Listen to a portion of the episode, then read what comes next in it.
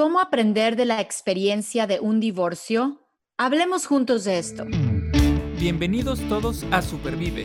Un movimiento para vivir con más salud, felicidad y resiliencia. Ella es Aide Granado. Él es Paco Maxuini.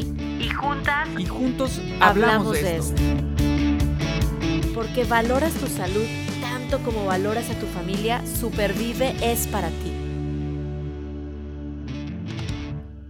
Muy bien amigos, pues gracias por acompañarnos en un episodio más de Supervive, este movimiento para vivir con más salud, felicidad, resiliencia. Y nos trae hoy un, tema, eh, nos, trae a, reunirnos un tema pues muy importante, eh, a veces tabú para nuestra comunidad hispana todavía, que es eh, el divorcio, cómo supervivir a un divorcio en familia, con nuestros amigos, en nuestra comunidad, con nuestra pareja también que estamos viviendo este tema.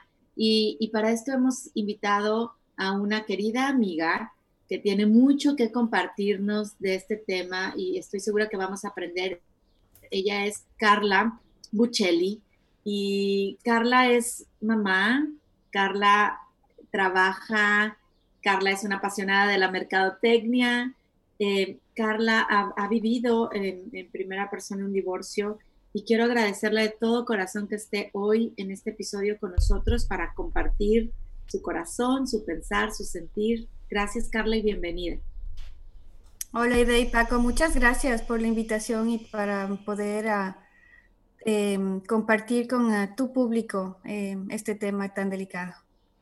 Claro, muchísimas gracias por, por, estar aquí con nosotros para compartir estas, estas cuestiones, como dice, como dice eh, Aide, tan, que pueden ser consideradas como, como un tabú, eh, pero yo lo vería también como algo súper personal, ¿no? Es algo muy, muy de, de cada persona, de cada pareja, em, y entonces te agradecemos muchísimo que estés, que estés eh, aquí con nosotros la, pregunta inicial antes de, comenzar con este, con este podcast, pues eh, fue cómo aprender de la experiencia de un divorcio. Y es que eh, esa, pregunta nos gustó para, arrancar el, eh, esta pregunta detonante, digamos, en el, en el podcast, pues em, porque a veces podemos pensar que un divorcio es un, no sé, como un fracaso, como una derrota, y, aquí nosotros nos gustaría eh, enfocarnos en esta parte, ¿no? Aprender, o sea, se puede aprender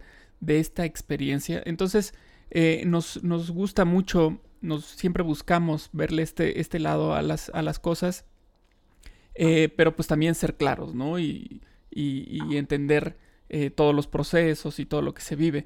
Entonces, nos gustaría conocer, en, ya entrando en materia, quién vive la tragedia de un divorcio solo los papás, es decir, la pareja, eh, solo los hijos, en caso de que, de que haya, este, o alguien más, porque también hay miembros de, eh, sea amigos o sea familia, eh, que, que, se pueden involucrar en este proceso. ¿Quién lo vive? Pues mira, Ide y Paco, yo pienso que todos viven una tragedia de un divorcio. Los hijos, el esposo, la esposa, los padres de ambos lados, la familia, los amigos. Es, em, es una tragedia para todos. Así es. Oye, Carlita, y, bueno, como tú bien dices, es algo que toca a todos y, a veces, eh, pues bueno, escuchamos estadísticas, ¿no? Eh, ¿tú, tú sabes cómo este tema, esta tragedia, está afectando hoy em, aquí Unidos, en el mundo, tú, tú que estás en este tema y ya platicaremos más adelante, pues también de promoviendo la familia, pero ¿cómo el divorcio está afectando hoy? Claro que sí. Sabes que las últimas estadísticas oficiales indican que del 40 al 50% de todos los matrimonios en Estados Unidos terminan en divorcio.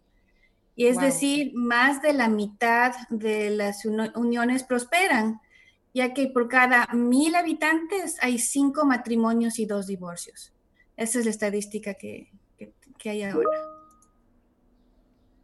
Que bastante, bastante alto el número de, estar pensando en que de todos los matrimonios la mitad está, está terminando en, una ruptura, ¿no? Y que, bueno, no sé, cuál será la, como el génesis, la raíz, la causa. Em, ¿Por qué crees que se esté dando esto ahorita, Carla? Mire, entre las primeras ah, causas de divorcio se encuentran el abandono del hogar, la violencia intrafamiliar, el adulterio o la infidelidad.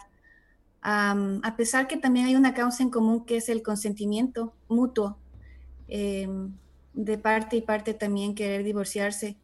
Y mm, cuando él o ella toman esta decisión de separarse es generalmente por relaciones abusivas, no solo físicas, sino psicológicas. Y en el caso de la mujer hispana en los Estados Unidos, Em, pues suelen tener mucho miedo para poder enfrentarse solas a una nueva vida en un país diferente, sin educación, sin el idioma, especialmente eh, si el que mantiene el hogar es el hombre y la mujer se hace cargo de la casa y existe la manipulación y el abuso. Ok, fíjate que eh, en estos tiempos de, que ese es un, tema que acabas de tocar, en estos tiempos de la cuarentena, eh, al menos aquí, por ejemplo, en, Guanajuato, estaba escuchando unas estadísticas. Eh, eh, un problema que se disparó brutalmente fue la violencia en casa. Evidentemente, al estar encerrados, pues eso, tarde que temprano, para quienes tienen esta naturaleza violenta, pues tarde que temprano sale a flote, ¿no? Entonces, em, esa estadística fue porque eh, la estaba comentando una persona ahí de, seguridad y, y, decía que fue un 60% el incremento en violencia mm. en casa, ¿no? Y si le sumamos el factor de que aquí en México, este, tampoco se permite, no, no hay, no hay cervezas, por ejemplo, a la venta. Mm. Este, imagínense una persona eh, que, que está acostumbrada a la fiesta o al alcohol y que no tiene eso y además te encierran en casa, este, bueno, esto fue una bomba de tiempo, ¿no? Que, finalmente termina, termina explotando. Entonces, eh, y quiero pensar que tal vez estas estadísticas de separaciones se podría disparar después de, este, de esta cuarentena, ¿no? Así es, así es, yo pienso que sí.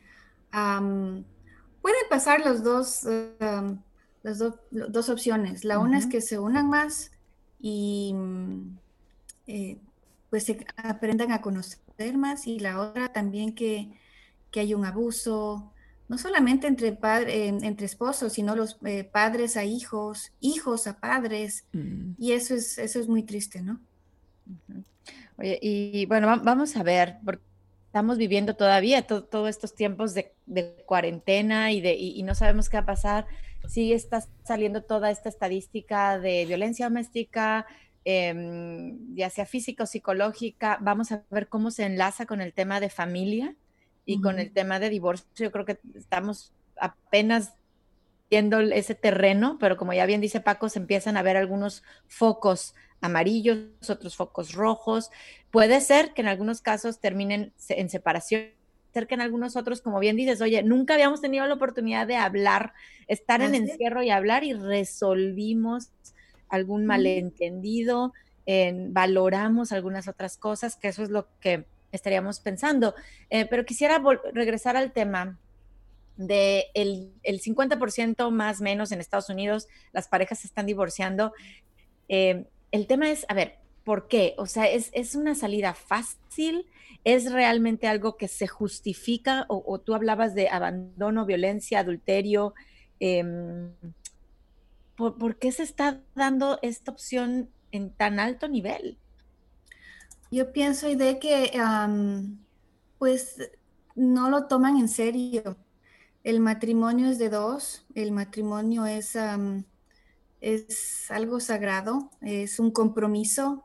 El, matrimonio es, cuando tú tomas este compromiso de manera legal, estás adquiriendo una obligación, eh, una responsabilidad ante la sociedad y frente a la que ahora será tu familia, para los dos lados, para el hombre y para la mujer. Y cuando lo, asumes, lo asumes frente a un altar, estás además haciendo un pacto, en este caso de amor, haciendo legítimo ante los ojos de Dios, es decir, de por vida, a no ser que tengas causas suficientes para adquirir un, anulamiento, ¿no? Em, y yo pienso que en un punto del uno o del otro lado no lo toman en serio o quieren su libertad em, y no, no, toman en serio esta responsabilidad tan grande, ¿no? Oye, pero, pero a ver, voy a, a meter un tema también de que ha habido algunos casos en donde yo me he inclinado, entiendo la parte de compromiso y obligación y el amor y hacerlo legítimo, pero en donde ya la dignidad, incluso la vida de la persona, hablo hombre o mujer, está en riesgo. Ah, y, ahí va mi pregunta. Entonces, sí hay también a veces esa necesidad de decir hasta aquí, porque ah, si no estoy poniendo. ¿Cómo, llegar a esa hasta aquí, Carlita?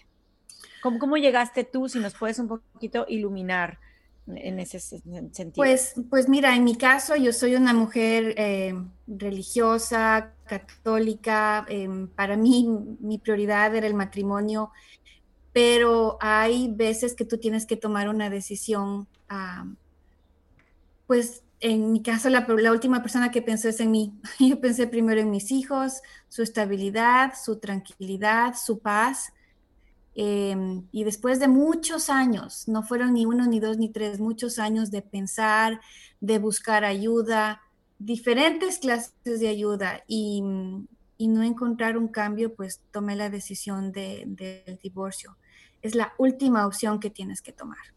Es la, la em, pues siempre tienes que tratar otras opciones. Em, me fui a todos los lados que te puedas imaginar, terapia de pareja, eh, guía espiritual, eh, psicólogos, pero llega un punto en que ya no puedes hacerlo por, por toda la vida, entonces tienes que tomar una decisión eh, y es muy dolorosa, pero hay que hacerlo.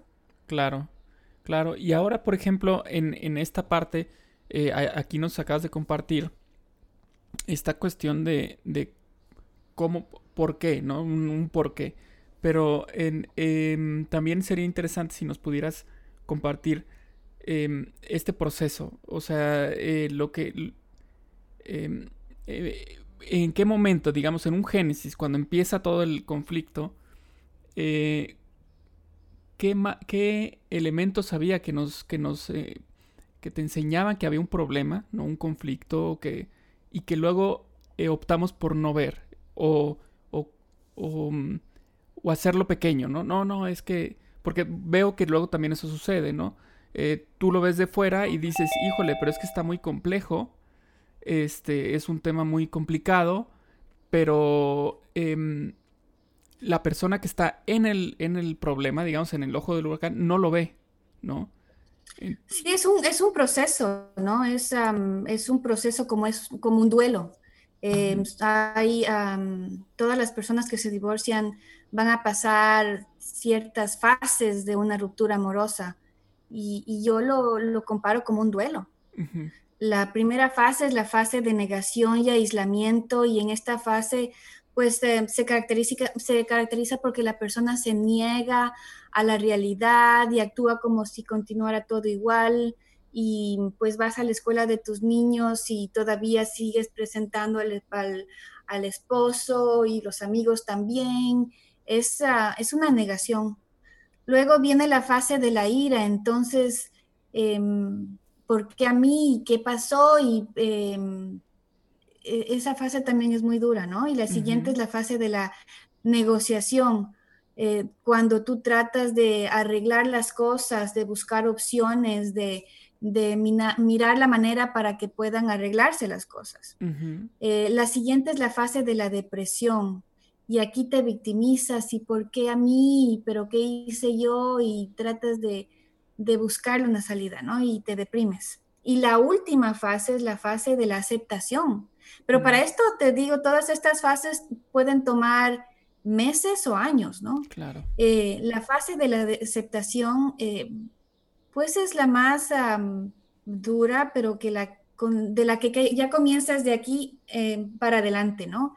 Y de ahí viene em, el perdón, el perdón a ti, a él, a los dos. Em, y alguien preguntará cómo puedes preguntar a hecho alguien, cómo puedes eh, perdonar a alguien que te ha hecho daño. Y yo aprendí que erróneamente la gente piensa que si perdonas le estás dando la razón al otro, ¿no? Y no es así. Cuando tú perdonas, tú te liberas a ti. Le, te quitas un peso de encima, o sea, tienes a un quintal de papas en tu espalda y te la quitas de encima, ¿no?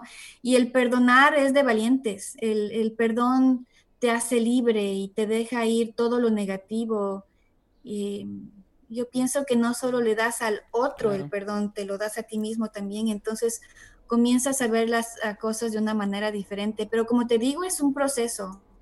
Eh, no, no es fácil y toma años, años hacerlo. Claro. Oye, Carlita, qué, nos puedes tú comentar en cuanto a ese proceso se refiere? Em, ¿Cómo abordar este tema, vamos a decirlo así, o cómo llevar este tema, sobre todo con los hijos? Em, ¿Alguna recomendación, alguna mamá, algún papá que nos esté escuchando que esté en la necesidad de pasar o que esté pasando ahorita por un divorcio? sin olvidarnos, hay muchas otras personas, como ya le decías, afecta a todo el mundo la tragedia, pero nuestros hijos, si es que el matrimonio tiene hijos, ¿cómo podemos acercarnos? ¿Qué está pasando? Y así lo estamos, em, pues, aprendiendo de esta experiencia. Pues mira, como lo comento, lo comenté hace un momento, em, todos sufren, ¿no? Y primero los hijos, pienso yo. Entonces, en mi caso, yo tengo dos niños, eh, y son mi prioridad y son mi vida. Entonces me puse a leer y a leer y a hablar y mi guía espiritual y ver de qué manera podíamos conversar y yo creo que lo que aprendí es que mm, pues ellos ya ven las cosas, entonces tú tienes que sentarte y hablar y ser claro, ¿no? Entonces, si tú puedes conversar dependiendo de la edad que tengan los niños, explicarles que primero y antes que nada ellos no tienen la culpa de esta decisión. Eso es básico. Segundo, em, el hacerles entender que ellos van a seguir siendo em, el centro de todo, juntos o no, con, su papá. Eh, darles amor, escucharlos, tener atención, en, preguntarle a las maestras cómo están. Em, estar muy junto a ellos, estar con diferentes actividades, eso, todo eso les ayuda, ¿no? en mi caso, tuve la bendición que mis hijos este, lo tomaron bien, tenían 18 años, eh, ven a su papá todo el tiempo, entonces eso les ayuda también. Pero yo creo que lo más importante es reforzar el amor, el, cariño a tus hijos para que ellos se sientan amados más que nunca, ¿no? Claro, perfecto. Eh, muy importante, muy importante este, este aspecto. Eh, el, el, rescato así como palabras clave, como el voy a hablar con ellos, obviamente de acuerdo a su edad, ¿no? No es ocultarlo, no es no le voy a decir porque está muy chiquito. Eh, es voy a hablar de acuerdo a su edad. Y el segundo punto bien importante, el, ellos no son culpables. Ellos no son culpables. Em, y, bueno, hablando de, de, este decir culpables, que es una palabra fuerte, em, yo preguntaría algo relacionado a lo que decía yo al inicio. ¿Cómo le hacemos para no ver al divorcio como un fracaso? Y entonces verlo como un aprendizaje para que nosotros pues crezcamos. yo creo que aprendes, aprendes mucho, eh, te vuelves una mejor persona en mi caso, em, ves la vida de una manera diferente, valoras más el matrimonio. Em, en mi caso yo, em, yo sigo creyendo en el matrimonio, yo pienso que es algo que Dios eh, implementó en el mundo entre el hombre y la mujer por una razón, porque cada uno da un valor al matrimonio el hombre como protector de la familia, la mujer para hacer la casa del hogar.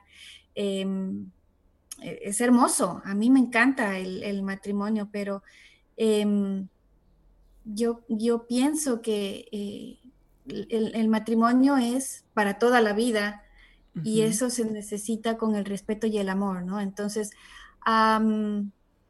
yo aún creo en el matrimonio, pienso que em, un consejo es antes de, casarse, pues conocerse más eh, y ver cuáles son sus valores y los valores del otro, ¿no? Eso es muy importante.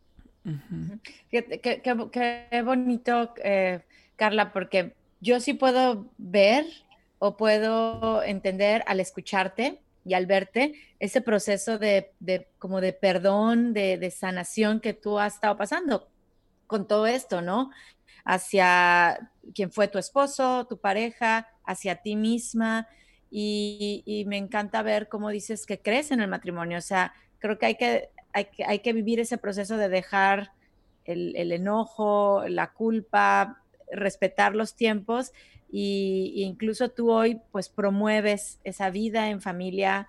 Em, en familia me refiero hombre, mujer casados o también cuando solamente está la mamá o solamente está el papá, que se puede vivir en familia. Entonces el divorcio, para quienes nos están escuchando hoy entiendo, no, no es el fin del mundo. Y lo digo así porque en nuestra cultura hispana a veces es lo peor que me pudo haber pasado, ¿no? Es una prueba, yo lo veo así, Em, que no quisiéramos vivirla, pero a veces pues llega y es momento de tomar decisión con valentía, pues porque mi vida está en juego, porque mi dignidad está en juego, porque mi felicidad también. Y como tú bien dices, maduramente ver este proceso, tomar la decisión y pedir ayuda. Yo lo que te, quiero preguntar hoy, como mujer, como hispana, viviendo aquí en Estados Unidos, em, si hoy nos escuchan y están tomando esta decisión o viviendo ese proceso, ¿cómo me puedo preparar mejor hoy, Carla, para poder vivir un divorcio y salir con ese aprendizaje del que ya Paco nos, nos estaba preguntando? Más fuerte. Em, el dolor entendemos que no se va a poder quitar, ¿no? Eh, vamos a manejar el sufrimiento, como ya lo decíamos en un podcast anterior, pero ¿qué, consejos prácticos? ¿Por dónde empiezo? ¿Cómo paro? ¿Por pues dónde? yo, yo pienso primero, como lo expliqué antes, que es eh, importante saber que vas a tener esas fases que las dije, ¿no? Eh, la de la ira, la negociación, la depresión, la aceptación y todo eso. Después de eso, em, o mientras tanto, pienso que es muy importante tener un familiar, una amiga, un terapista, alguien para poder hablar y desahogarte. No dejar, no, quedarte en el silencio, no dejar de hablarlo. Eso es muy importante. la segunda cosa es buscar distraerte. Leer, viajar, caminar, hacer ejercicio, como mm, utiliza el ejercicio como una fuente de endorfinas y de adrenalina y saca todo, toda esa frustración, ese, eh, esa ira haciendo ejercicio. Em, Fíjate en tiempos para vivir tu duelo, es decir, cuando estés de noche en tu cuarto, pues llóralo y sácalo y eso te va a ayudar a aliviar. Y esto, mm, esto mm, pues a mí me ayudó mucho, ¿no? Eh, escribe, escribe cómo te sientes cuando tengas días altos y bajos, escríbelo. Cambia tu rutina, pues haz más ejercicio en la noche si te ayuda para dormir mejor, porque tal vez vas a quitar el sueño. Em, transforma tu ambiente, ponlo bonito. Em, son los consejos que yo pienso que me ayudaron a mí, a mí eh, personalmente. Ok, muy interesante. Entonces, eh, importante tener este, este, le podríamos decir diario, ¿no? Este, este cuadernito en el que vamos a llevar ahí, vamos a plasmar ahí nuestras experiencias, lo que estamos sintiendo, lo que estamos viviendo yo creo que eso, eso es algo eh, muy útil en, en, toda etapa, ¿no? En, cualquier etapa en la que nos encontramos en nuestra vida, es muy padre tener la oportunidad de aterrizar todos esos sentimientos, esas emociones y tal vez nos ayuden en su momento en la toma de decisiones de, de situaciones más complejas, ¿no? Para, puede ser un, como una especie de revisar mi historial, ¿no? Revisar cómo me estuve sintiendo, no sé, cómo estaba hace dos años. Uy, híjole, me estoy fijando que desde hace dos años ya tenía este, este sentimiento, ¿no? Desde hace tanto tiempo ya era recurrente. Y entonces eso finalmente te puede dar luz, ¿no? Entonces un tip la verdad, bastante interesante, importante y, muy bueno, te agradezco. Y yo pienso, Paco, que también darte cuenta cuáles fueron tus errores, porque no solamente es el error del otro, ¿no? No, claro, sí. Eh, son tus errores em, y poder corregirlos, porque esa es la idea eh, de, vivir, es equivocarte, em, pero no hacerlo otra vez. Y para mí la base, todas estas cosas que te digo fueron muy importantes, pero la base fue el acercarme a Dios más de lo que estaba. eso fue una ayuda impresionante. la parte espiritual es muy importante en mi vida em, y eso pues me dio muchas agallas para seguir adelante. Claro, y, bueno, pues eh, yo creo que para quienes nos están hoy escuchando, este es un mensaje de esperanza. sabemos que ojalá hubiera menos rompimientos entre parejas, ojalá nos conociéramos mejor antes de, comprometernos, ¿verdad? como, matrimonio. Eh, sin embargo, si ya estamos ahí adentro y viviendo esto, a mí me deja un, sabor de boca de esperanza de decir, sí se puede, tomemos esta decisión, vivamos estas etapas de duelo, pidamos ayuda, hablemos, vamos a encontrar esa distracción para que en, nuestro corazón quede, quede ese buen sentimiento, ¿me explico? Eh, quede ese aprendizaje, quede esa resiliencia, como siempre lo decimos, y qué bonito que estás diciendo que reconocer nuestros propios errores, porque pues el matrimonio es de dos, no, no es la culpa del uno o del otro.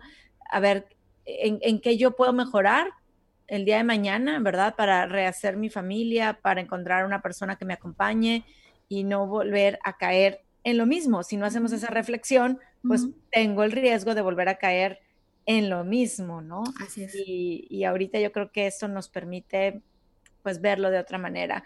Y, de verdad te, agradezco, Carlita, que estés compartiendo esto, eh, sobre todo tú como mujer hispana. Eh, hay muchas mujeres hispanas que viven esto y lo viven como un tabú y dicen, sí es para toda la vida y ahora me aguanto. Y yo creo que no, no ese no es el mensaje no. Eh, que queremos dar, sino es decir, hay, hay, que, hay que querernos, hay que protegernos, por luego proteger, como tú dices, a nuestra familia. Em, y, sí se puede hacerlo. Completamente de acuerdo, Aide, em, y, pues esa es la razón por la que quería compartir todo esto, porque especialmente la mujer hispana es, em, no siempre, pero es sumisa, y pues mi mensaje es la importancia del matrimonio, la importancia de tener tu pareja, de tener tus hijos juntos como familia, pero si tú ves que esto no funciona, y que tus hijos van a ser afectados y tú vas a ser afectada, pues no les estás dando una buena enseñanza a tus hijos si sigues en ese abuso, ¿no? Y ellos lo ven. Em, y entonces ahí fue el clic que tuve yo para decir, bueno, algo hay que cambiar. Y una cosa más que, que, no la dije antes y que es muy importante es como madre, tú no puedes hablar mal del papá a tus hijos, porque eso, pues me hizo esto y esto. Y, no, no, porque ellos se darán cuenta a su momento quién es quién, pero que no salga de ti esa, em, esos comentarios negativos para, para, para, la que fue tu pareja. pareja. Claro. Finalmente es una escuela, o sea, lo dices muy bonito, o sea, estamos enseñando a nuestros hijos a cómo funciona una relación en pareja. Y no quiere decir que en una relación en pareja no haya broncas, no haya desacuerdos, los hay, y discutimos, si nos agarramos el chango y luego volvemos a entrar en esa, ¿no? Claro. Pero que lo vean, me acuerdo un amigo que decía que, tus hijos te vean discutir es aprendizaje. Así es, así es. Es bueno y que se El matrimonio no es fácil, el matrimonio no es, eh, no es fácil para nadie, pero es el aprender a trabajar como pareja y respetarse mutuamente. Ese es, yo creo que esa es el, la clave de todo, ¿no? Porque van a haber cosas que no van a estar de acuerdo. Sería ilógico que estén de acuerdo en todo, ¿no? Claro. Eh, pero es el respeto y es la, el respeto a la familia, el respeto a tus hijos, a ti, a tu pareja, que es lo importante, ¿no? Así es. Muy bien, pues muchísimas gracias este, por compartir esta experiencia eh, que ha sido un, que fue un proceso eh, largo, como explicas, complicado, pero finalmente estás aquí para platicarlo, para compartir y para que nosotros aprendamos y conozcamos eh, sobre este tema que, como dice Aide, se puede considerar como un tema tabú, pero rompamos con esto y conozcámoslo, aprendamos y hagamos lo mejor para que, para que los matrimonios, pues en esta estadística que, que comentabas, es estadística levante, ¿no? Levante bien, haciendo las cosas bien y aprendiendo en caso de que no, no se pudo. Es un aprendizaje, no pasa nada, no es un fracaso, ¿no? Así Pues muchas gracias, Carla, por, por, venir a compartirnos, como lo dije en un inicio, tu corazón, tu pensamiento, todo tu proceso, em, lo que estás haciendo hoy. Y, y, estoy segura porque por ahí eh, has iniciado un nuevo proyecto que se llama En Familia, que las mujeres escuchan junto con Lori Beard, que es otra amiga y que ha estado también aquí en podcast con nosotros, van a poder tener ese apoyo si es que están pasando también por una situación así de que quieren fortalecer su familia, ¿correcto? ¿Cómo, cómo podemos encontrar o dónde podemos encontrar más de En Familia? Gracias, gracias Ede por, por comentar eso. Sabes que sí, cuando em, yo, yo me di cuenta que cuando, cuando me pasó todo esto, yo tuve ángeles que me ayudaron de una o de otra manera. Y mi deber es ayudar de la misma manera ahora que yo ya pasé ese túnel oscuro y que ya estoy nuevamente viendo la luz, ¿no? Entonces, eh, Lori Bird y yo pues creamos este nuevo programa que se llama En Familia con Carla y Lori. Y pues la idea es ayudar a a levantar el ánimo, a dar diferentes charlas a mujeres, a hombres, cómo ser mejores como familia, ¿no? Em, y, salir de esa tristeza y de esa depresión y ser, y ser mejores. Así que para apoyar a alguien más y de, y de esa manera eh, sentirte bien tú mismo. Perfecto. Yo los invito a que las busquen en Facebook, en familia, con Carla y Lori para que podamos aprender también más de este tema. Pues muchísimas gracias, Carla. Gracias, Paco. Muchísimas gracias, Carla. Gracias, Aide. Y bueno, pues nos escuchamos entonces.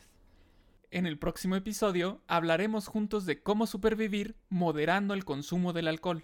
Supervive es posible gracias al apoyo de United Way Dallas. Escucha y comparte en Spotify, iTunes Podcast, Google Podcast, YouTube y supervive.rosaesrojo.org.